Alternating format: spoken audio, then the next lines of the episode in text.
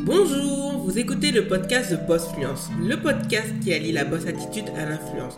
Je suis votre hôte, Joanne Romain, ancienne fonctionnaire devenue entrepreneur et créatrice de contenu à plein temps. Ici, on parle entrepreneuriat, marketing digital et d'influence, d'argent, d'astuces business et de développement personnel, avec bienveillance, mais surtout dans la bonne humeur. Le podcast est diffusé tous les lundis et il est diffusé sur Apple Podcasts, Spotify et sur d'autres plateformes de podcast. Vous retrouverez les ressources du podcast sur bossfinance.com slash podcast. Bonjour à toutes et à tous. Aujourd'hui, on va parler d'obstacles au succès et je vais vous en présenter 7. Ils sont vraiment courants dans la vie d'un entrepreneur et c'est pourquoi je voulais vous en parler, surtout qu'on approche de la fin de l'année 2020 et qu'il est temps de faire notre cheminement vers le bilan et d'avancer sereinement pour accueillir et manifester l'année à venir. Donc le premier point, ce sera le doute. Donc comme je vous l'ai déjà dit, le doute, normalement je vous l'avais dit lors de l'avant-dernier épisode du podcast de The Boss Fluence, ou normalement le dernier, le doute fait partie de l'aventure entrepreneuriale. On va douter de ses capacités, on va douter aussi des opportunités qu'on peut avoir et surtout on va douter de notre entourage. Donc c'est vraiment très vicieux, ça peut faire peur.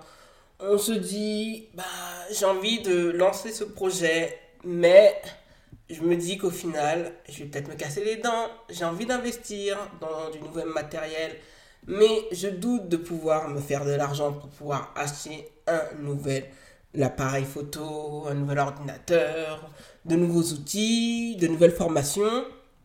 Et on se dit aussi, ben, même si je propose tel ou tel service, euh, ça va intéresser personne. Donc, si l'on part déjà défaitiste, moi je le dis toujours à mon entourage, si vous avez des pensées négatives sur quelque chose, la chose négative arrivera forcément. Donc il est très important d'écrire tous vos doutes. Moi, pour moi, c'est l'une des meilleures solutions qui se présentent. Moi, j'ai un bloc-notes à ma gauche.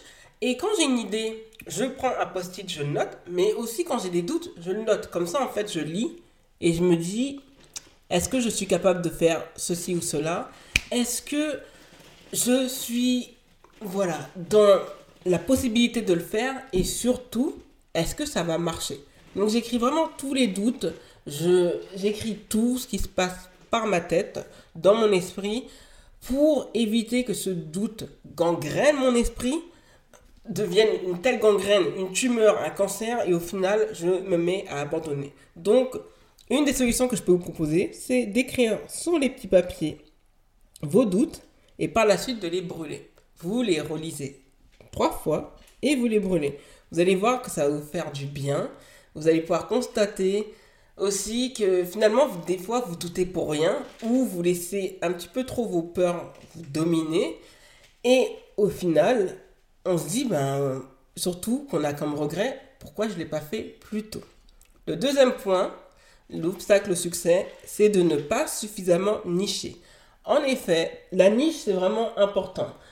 Il ne faut pas surnicher, mais il ne faut pas ne pas nicher dans le sens où la niche, c'est vraiment très important. Pourquoi? Parce qu'elle vous permet de connaître votre persona. Elle connaît en avance à qui s'adresse votre message, est-ce qu'il sera percutant comme message? Et si tout ce que vous faites pour ce persona va être percutant ou non? Donc quand on ne niche pas assez, quand on s'adresse à une audience générique, on attire tout le monde et c'est quelque chose franchement que je ne recommande absolument pas. Donc moi, pour les personnes qui me suivent, j'ai deux plateformes. Donc j'ai Johan Romain et j'ai The Boss Fluence. À un moment donné, avant de lancer The Boss Fluence l'année dernière, je m'étais dit que j'allais peut-être le mettre sur Johan Romain. Après, je me suis dit, hmm, l'audience que j'ai fait sur Johan Romain ne parle que de beauté, mode, lifestyle. À aucun moment, j'avais parlé de tout l'aspect business, marketing ou autre. Donc, mettre ça avec Joanne Romain, ça aurait créé un fourre-tout et une perte de temps. Certes, j'aurais économisé en gain de travail, puisque je n'aurais pas à m'occuper de deux plateformes, mais le fait de segmenter le tout permet de savoir que je n'attire pas la même audience sur The Boss Fluence et sur Joanne Romain. Ça fait beaucoup de travail, mais au moins on peut distinguer les deux. Et ça, c'est vraiment le plus important dans l'entrepreneuriat, c'est de savoir qu'on ne peut pas vous distinguer. Pourquoi? Parce que vous n'avez pas suffisamment niché et vous n'avez pas de pilier dans la niche. Comme je le dis, moi, mes piliers, c'est le marketing digital et d'influence, c'est l'entrepreneuriat et c'est tout ce qui est lié à ce business argent. Donc effectivement, on n'en pas trois piliers, quatre, mais les quatre sont interdépendants et je trouve qu'ils sont reliés. Donc c'est pourquoi j'ai pu segmenter Johan Romain de The Boss Fluence parce que j'ai niché. Donc je vous conseille pour l'année à venir de nicher. Il ne faut pas avoir peur de segmenter. Oui, vous allez perdre en audience. Oui, vous allez peut-être perdre certaines opportunités, mais au moins votre message sera clair. La clarté dans le message, c'est vraiment très important. Ça évite d'être brouillon et ça évite surtout ben, toutes les hésitations, tous les atermoiements et surtout le mélange des genres. Le troisième point, et ça c'est vraiment très très très important, et ça je l'ai vu en 2020, c'est le manque d'organisation. Il n'y a rien de pire que de ne pas être organisé. Moi je vous ai donné des tips cette année avec la méthode top 3 x 2 by The Boss Fluence. Il y a aussi, et ça on va en parler plutôt en 2021, de tout ce qui est euh, batching, de tout ce qui est en fait organisation, je vais dire bien coordonnée. C'est-à-dire qu'une journée est consacrée à telle tâche, comme ça on est débarrassé par exemple pour le mois.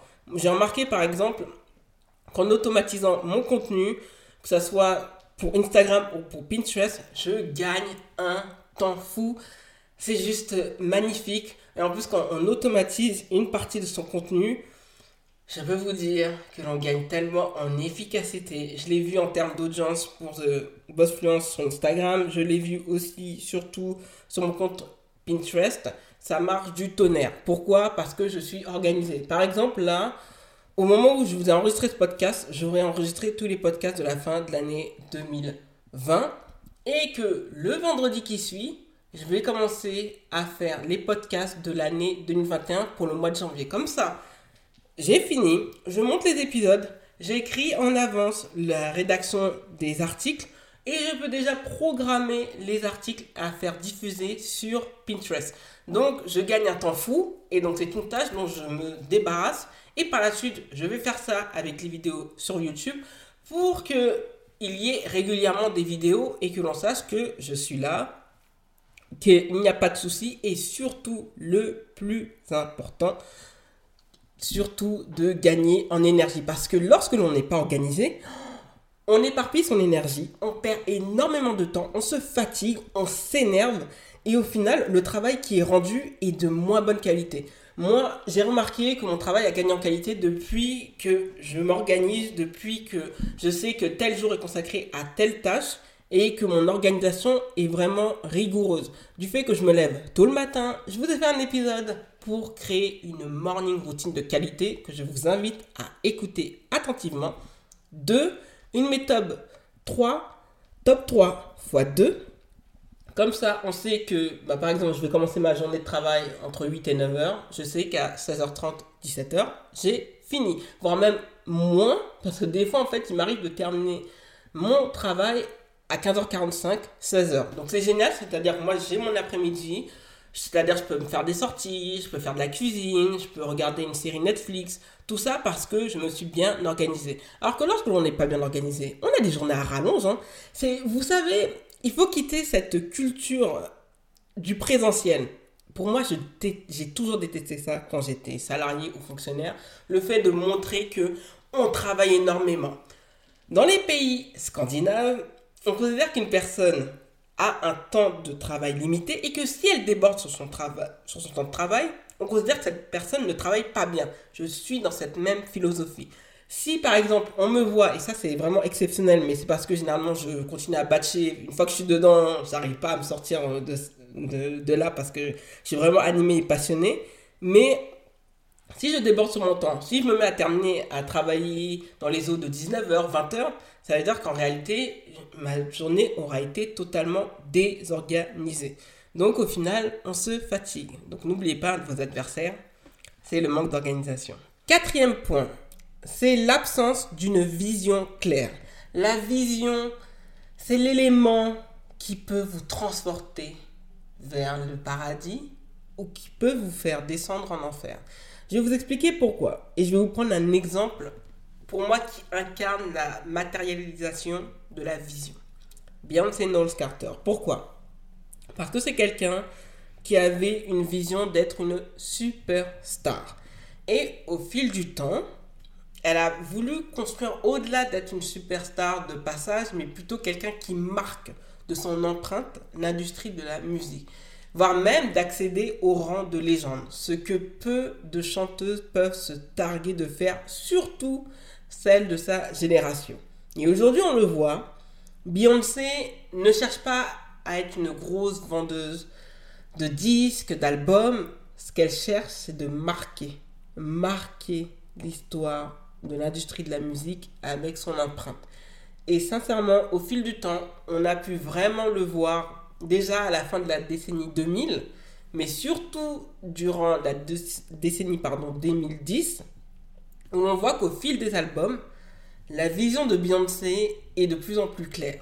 Ça a commencé avec Lemonade, où elle s'affirme en tant que chanteuse afro-américaine, aux origines créoles louisianaises, son identité, qu'elle n'a pas peur de dire qui elle est, et surtout, voilà, elle dit très clairement les termes. Et au final, on arrive à l'éclosion d'un autre album qui s'appelle Homecoming, qui a été son album live, euh, qui est actuellement euh, visible sur Netflix. Et l'on peut voir que Beyoncé, c'est quelqu'un qui a les idées très claires.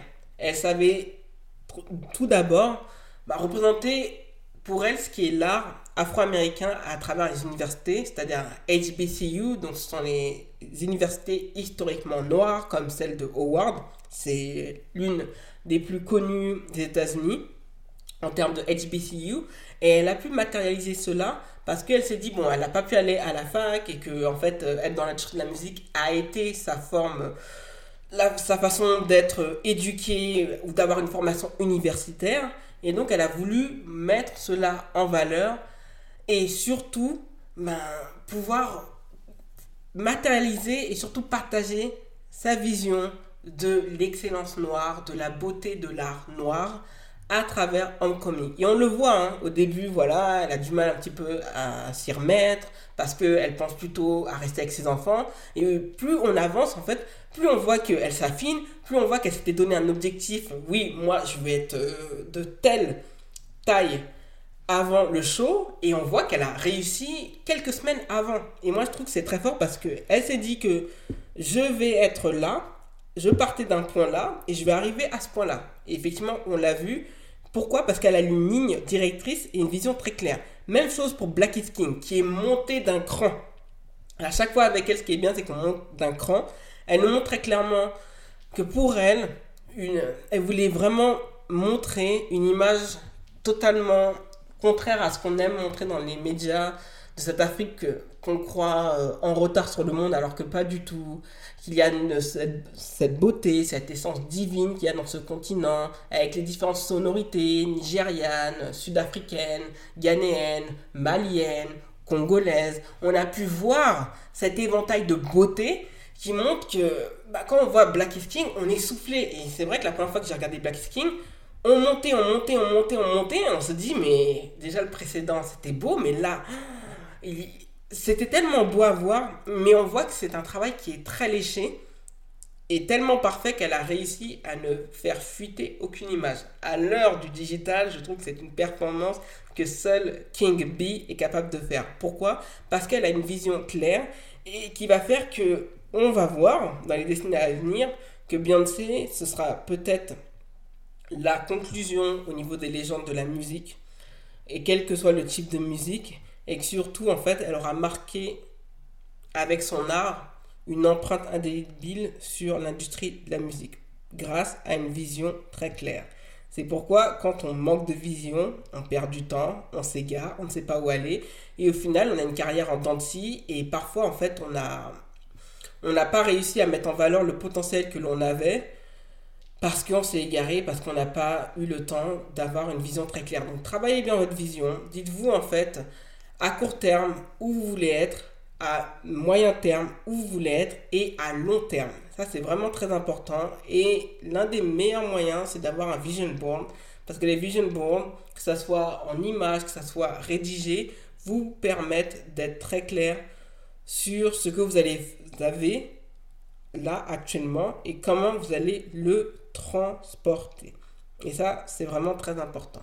Le cinquième point, c'est de ne pas networker. Alors, c'est vrai que quand on est solopreneur, c'est génial. On n'a pas de compte à rendre, à part à l'URSSAF, bien sûr. Mais, entre guillemets, limite, on vit sa meilleure vie. On s'organise en son temps, en son lieu, comme on veut, et personne n'a à nous dire ce que l'on doit faire. Le problème d'être un solopreneur, c'est que l'on reste très très très souvent seul. Et pour moi, c'est très important de pouvoir networker. Tout d'abord, networker avec des personnes intérieures, c'est-à-dire des personnes qui sont dans votre secteur, et ensuite à l'extérieur.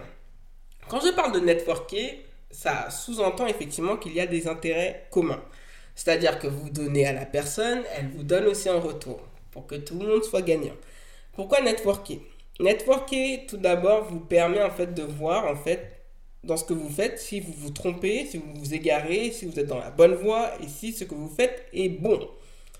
Cela vous permet aussi d'enrichir votre euh, répertoire de personnes sur qui en fait vous pouvez faire des alliances, c'est-à-dire si vous vendez des formations, une autre vend une formation, vous pouvez mettre ça ensemble, faire des lives ensemble, intervenir lors des memberships, proposer aussi un circuit en disant ben, moi je vends cette formation, mais si vous l'achetez et vous rajoutez par exemple 10 euros, vous aurez accès à la formation de ma collègue du nom de XY. Donc networker, ça a vraiment des avantages. Pourquoi il y a des personnes qui ne networkent pas? Tout d'abord, ça vient de la personnalité. Lorsque l'on est extraverti, c'est toujours plus facile d'avoir le contact social, la chat. Et euh, franchement, ben, tout s'enchaîne. Quand on est introverti, on a un petit peu cette peur que l'autre va venir euh, voilà, manger sur euh, notre secteur, que cette personne est notre rivale, qu'elle ne nous veuille pas du bien. Et surtout, on a un a priori qui est très négatif. Donc, n'hésitez pas à networker. Vous n'avez pas besoin de networker avec tout le monde. Faites-le de façon sélective. Pour moi, en fait, pour networker, il y a pour moi trois réseaux sociaux qui sont vraiment géniaux, voire même quatre. Le premier, c'est LinkedIn. Donc, il faut être sur LinkedIn. Moi, j'y suis. Je network avec beaucoup d'entrepreneurs euh, haïtiens. Parce que, euh, voilà, j'ai des projets par rapport à Haïti. Donc, pour moi, c'est important d'être avec des personnes qui vivent en Haïti, qui vivent aux États-Unis, qui vivent au Canada, qui vivent en France. Pour bah, avoir un réseau. Et un réseau, je peux vous dire que ça peut vous sauver. Bien sûr, networker avec les personnes qui sont en France d'autres personnes qui sont aux États-Unis et d'autres personnes qui sont en Angleterre. Donc, networker sur LinkedIn, c'est le pied. Le deuxième point, pour moi, c'est Twitter. Ça peut être surprenant, mais Twitter aussi. Moi, je l'ai vu sur mon compte euh, The Boss Fluence, qui est en un seul mot. On peut networker avec tout le monde. il y a voilà, ce qu'on appelle grâce aux listes, ben, hashtag marketing digital, hashtag entrepreneuriat, hashtag UX, UI design, hashtag euh, software engineer, etc. etc. Donc c'est vraiment très bien pour networker, parce que c'est comme ça que j'ai connu des personnes euh, vraiment intéressantes, avec qui on peut discuter, on échange sur des sujets communs qui nous passionnent, et on se nourrit de ces échanges. Le troisième endroit où on peut quand même networker, pour moi c'est Facebook.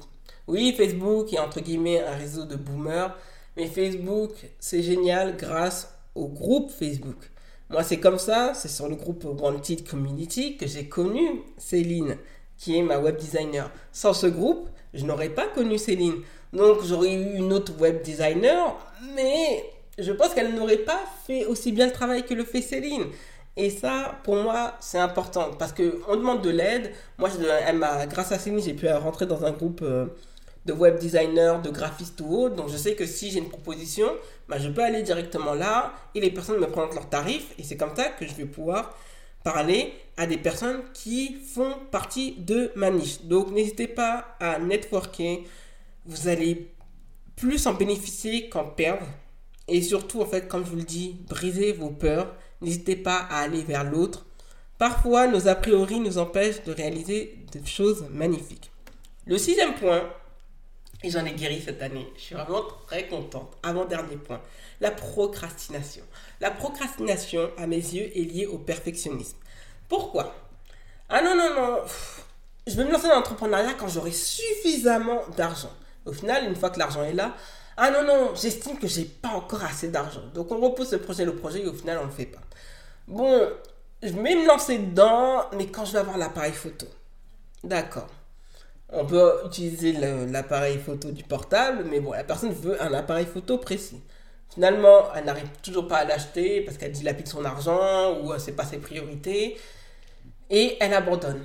L'autre point aussi, c'est de procrastiner parce que rien n'est parfait. Ah, je vais lancer euh, mon concept, mais je trouve que le site, il n'est pas encore bien fait, il faut faire ceci, cela, ces modifications, et pourtant les modifications sont faites, et même quand tout est parfait, il y a toujours quelque chose à redire. Donc procrastiner, pour moi, c'est une faiblesse, c'est un poison, ça va vous empêcher de faire plein de choses. Comme le perfectionnisme, pour moi, les deux sont liés. Donc, comment on fait pour, pour éviter de procrastiner? Tout d'abord, donnez-vous des dates butoirs. Moi, je me souviens que pour euh, le site de bossfinance.com, qui, par la grâce de Dieu, va changer en 2021, je me suis dit, bon, je prendre une template et, j'ai eu raison de le faire. Et puis, on verra pour euh, le design, c'est pas la priorité. L'importance d'avoir un site ergonomique qui charge facilement. Le design, on verra ça plus tard. Et je m'étais dit que non, non, c'est le premier jeudi du mois d'octobre que je vais lancer ce bossfinance.com. Bah, je peux vous le dire que le site était prêt une semaine avant. Parce que je m'étais mise une date butoir. Donc à chaque fois que je fais quelque chose, je mets une date butoir. Ça, c'est une de mes astuces. Deux, je me dis que quoi qu'il arrive, je lance la chose, elle s'améliorera au fil du temps. Donc ne pas attendre que les choses soient parfaites pour lancer la chose. Faites-le et on verra après. On peut toujours corriger le tir après. D'accord? Donc il n'y a pas besoin que ça soit parfait, parfait. Et puis à force de vouloir que tout soit trop, trop, trop parfait, on ne fait plus rien. Enfin, pourquoi j'ai arrêté de procrastiner Pour éviter d'avoir des regrets. En me disant, si seulement. Et justement, quelqu'un qui procrastine utilise beaucoup si. Moi, j'aime bien verbaliser en utilisant quand le site sort et pas sortira, sort, je serai contente. Donc voilà, premier point, comme je vous l'ai dit, date butoir. Deuxième point, lancer le concept, on corrigera par la suite. Troisième point, d'éviter de dire si, mais d'utiliser quand je vais.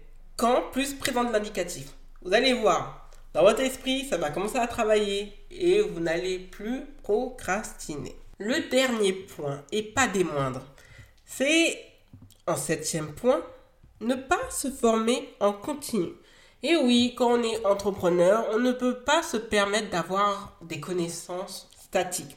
C'est bien d'avoir une base, c'est bien d'avoir des connaissances, mais selon les secteurs, en particulier celui du digital, il faut se former. Et on a vu avec le Covid-19, euh, beaucoup d'entrepreneurs ont négligé le digital, ne se sont pas formés, ont eu la bêtise, je dis bien la bêtise, et j'assume mon terme, de ne pas s'être formés au digital entre les deux confinements. Et résultat, certaines personnes vont mettre la clé sous la porte. Effectivement, le digital ne va pas sauver tout le monde. Il y a des métiers qu'on ne peut pas digitaliser et heureusement. Mais pour autant, on l'a vu avec euh, les personnes, les entrepreneurs français qui se sont servis de la marketplace d'Amazon, qui ont pu continuer leur activité, continuer à générer des profits et qui vont voir que leur entreprise ne va pas mettre la clé sous la porte. C'est vraiment très important de se former. Pourquoi? Tout d'abord, vous actualisez vos connaissances. Deux, cela vous donne du poids dans ce que vous faites. 3. Un avantage, il est rentabilisé puisque vous pouvez par la suite proposer vos propres formations liées aux formations que l'on vous propose. Comment se former? On peut se former à l'aide des livres. Pour moi, les livres sont les meilleurs amis à avoir quand on est entrepreneur. J'ai jamais acheté autant de livres depuis que je suis entrepreneur. Bon, c'est toujours dans la même niche. C'est pas très grave, mais ça m'apprend énormément de choses et des connaissances que je n'avais pas. L'autre point, comment se former, il y a les webinars. Les webinars, je trouve ça top parce qu'on peut prendre beaucoup de choses en bloc-notes. Certes, ça ne va pas en profondeur, surtout quand ils sont gratuits, mais cela peut toujours aider et à comprendre certains systèmes. Et ça, c'est vraiment pas négligeable. Aussi, les formations dans le digital, ça c'est un troisième point. Vous pouvez les acheter auprès d'entrepreneurs. vous allez vite comprendre, selon leur légitimité, depuis combien de temps ils font ça. Surtout, c'est pas une histoire de following, c'est une histoire d'historique. Les personnes sont là depuis longtemps. Elles ont compris comment certaines choses fonctionnent. On apprend de leur échec et leur expérience est vraiment vivifiante et enrichissante. C'est sur ces trois points que vous pouvez sincèrement matérialiser l'importance de se former en continu. Surtout que ça ne coûte pas si cher que ça. Ça vous coûte plus cher de ne pas vous former. Mais à la fin, une fois que vous êtes formé, l'argent que vous avez utilisé va pouvoir vous rendre service. Vous allez gagner du temps, vous allez gagner en expérience et sûrement gagner en argent. Parce que ça aussi, c'est important. Une entreprise ne vit malheureusement pas sans revenus. Vous êtes arrivé à la fin de l'épisode. Merci de l'avoir écouté jusqu'au bout. Abonnez-vous au podcast The Boss Fluent sur Apple Podcast et laissez-y un avis 5 étoiles. Cela aidera le podcast à être mieux référencé si vous le voulez bien. Retrouvez l'actualité du podcast sur Instagram avec l'identifiant TheBossFluence en un seul mot. N'hésitez pas à partager le podcast autour de vous. Merci et à lundi prochain pour un nouvel épisode de The Boss Fluence.